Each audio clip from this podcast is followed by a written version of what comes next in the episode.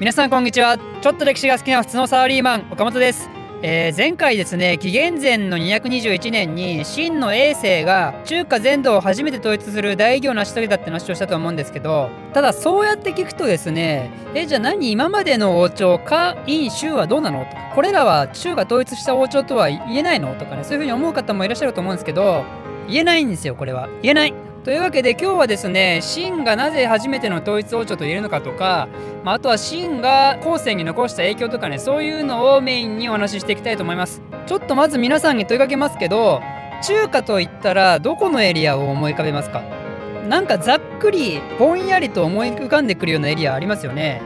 そこですよ。そこ。そこ。そこ。はい。そこということでそこのエリアが中国人にとっての世界の中心。それ以外は全ての辺境なんですよ。でそこのエリアを一番最初に一国の領土として形にしたのが秦だったんですよね。で秦がやったことっていうのは決してその領土を抑えたからだから偉大なんだってわけじゃなくて衛星がねその始皇帝の衛星がやった偉大なことっていうのはそこの領域において一つの政治権と経済権と文化権を作り上げて文字通りそこのエリアをですねそこの領域を巨大な国家として誕生させたんですよ。でその結果ですねこの後秦の後もいろんな王朝出てくるんですけどそのいろんな王朝とさらに今のね中華人民共和国に至るまで中華の統一国家っていうのはこの一番最初の秦の領土がねベースになってるわけですよ。そのね秦の領土の一部とかじゃダメなんですよ。南だけとか北とかだけとかそういうのでもダメなんですよ。中華を統一するっていうのはつまり最低限この秦の領土を確保することを意味するわけですよ。でこの秦はねこの後外国でも中華のイメージのねスタンダードになるんですよ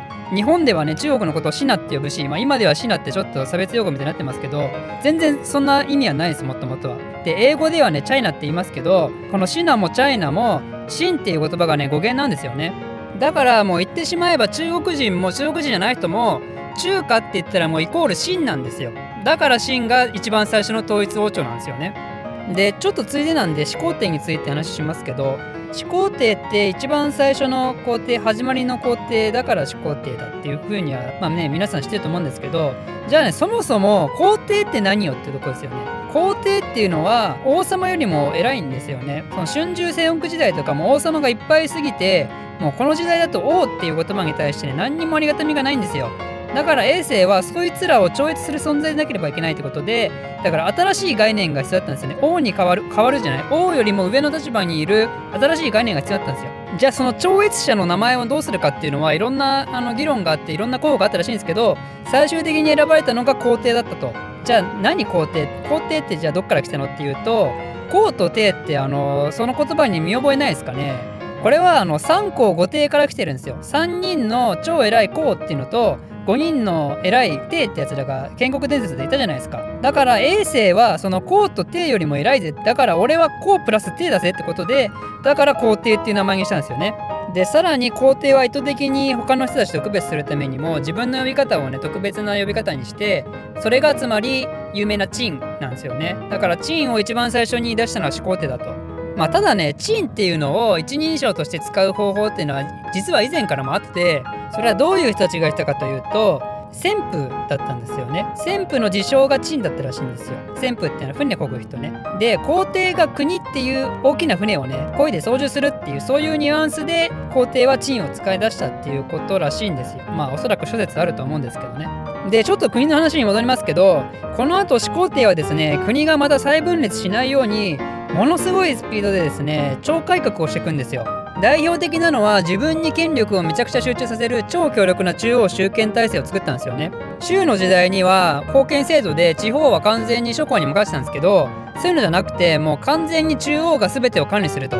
まあそうは言っても広大な領土すぎてちょっと地方は全部は見られないんで軍権制っていうのを敷いてでそれで中央が任命した役員をですねそこに派遣してでそれで結局中央の意見がそのまま取るようにすると、まあ、そういう形を取ったわけなんですよね。まあ、あとは戦国時代はいろんな国があったんでいろんな企画があったんですけどそこを統一させていくんですよ。例えばお金だったり重さの単位とかね長さの単位とかねあとは書体とかねあとは全国に道路網を張り巡らしてですねでそこの幅もちゃんと統一させてこの場所ではこの車輪は幅が合わないとかだからそれで付け替えしなきゃとかそういう面倒くさいことをやめさせたんですよね。つまり始皇帝はこういう活動をしてその秦の国内において文化と経済のね障害になるようなものをどんどん取り除いていったわけですよ。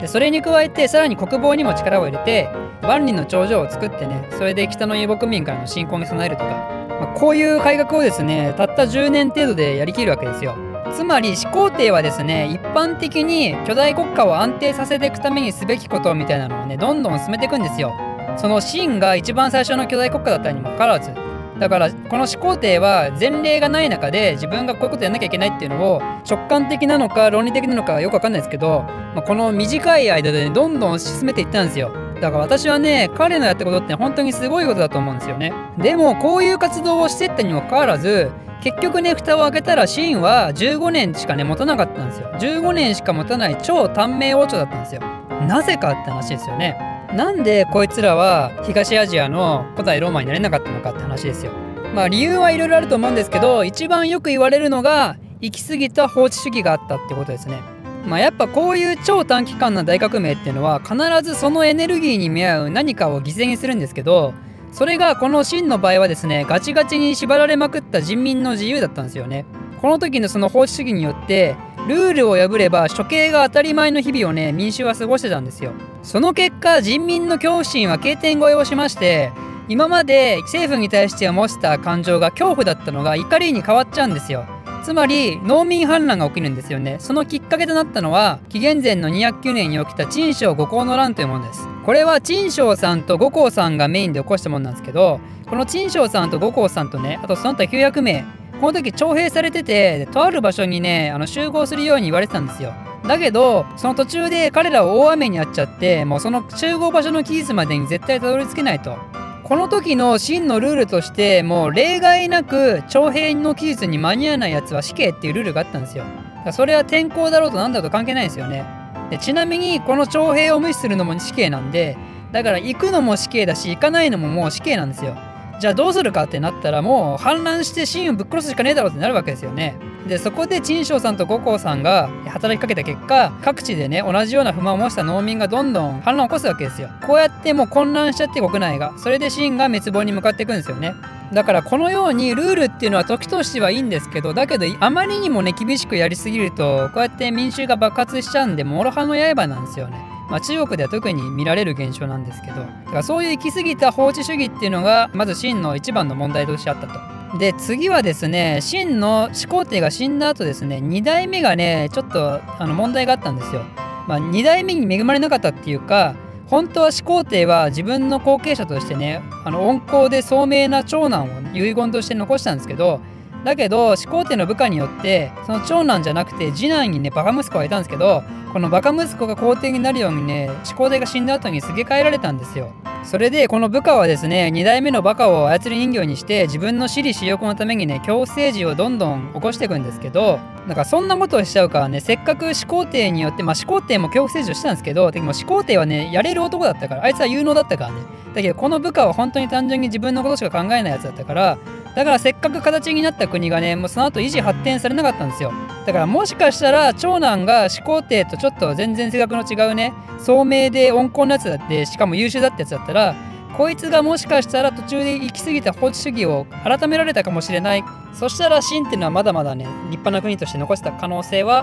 まあなきにしもあらずだったんじゃないかなと思います。まあ、中華を統一してからの新王朝っていうのは15年とすごい短命だったんですけどだけど秦の意思はね次の漢王朝に引き継がれるんですよつまりですね秦の努力によって築き上げられた皇帝を頂点とした政治とか社会制度とかねさらには領土もちゃんと継承してまた秦のね崩壊を参考にしながら漢王朝っていうのは統一王朝としてこの後400年っていうね大規模な安定を手に入れるわけですよ。まあこれもね全て秦の土台ありきってことでだから秦っていう国はある意味漢王朝のね発展のための犠牲になったお家だったのかなと思います。ということで秦の話についてはここまでにして次回はですね漢王朝の話をする前に秦の崩壊の動乱からどのようにですね漢が建国されたのか、まあ、つまり劉邦と項羽のことについてお話ししたいと思います。この動画を少しでも面白いためになると思っていただいた方はいいねとチャンネル登録のほどよろしくお願いしますではまた。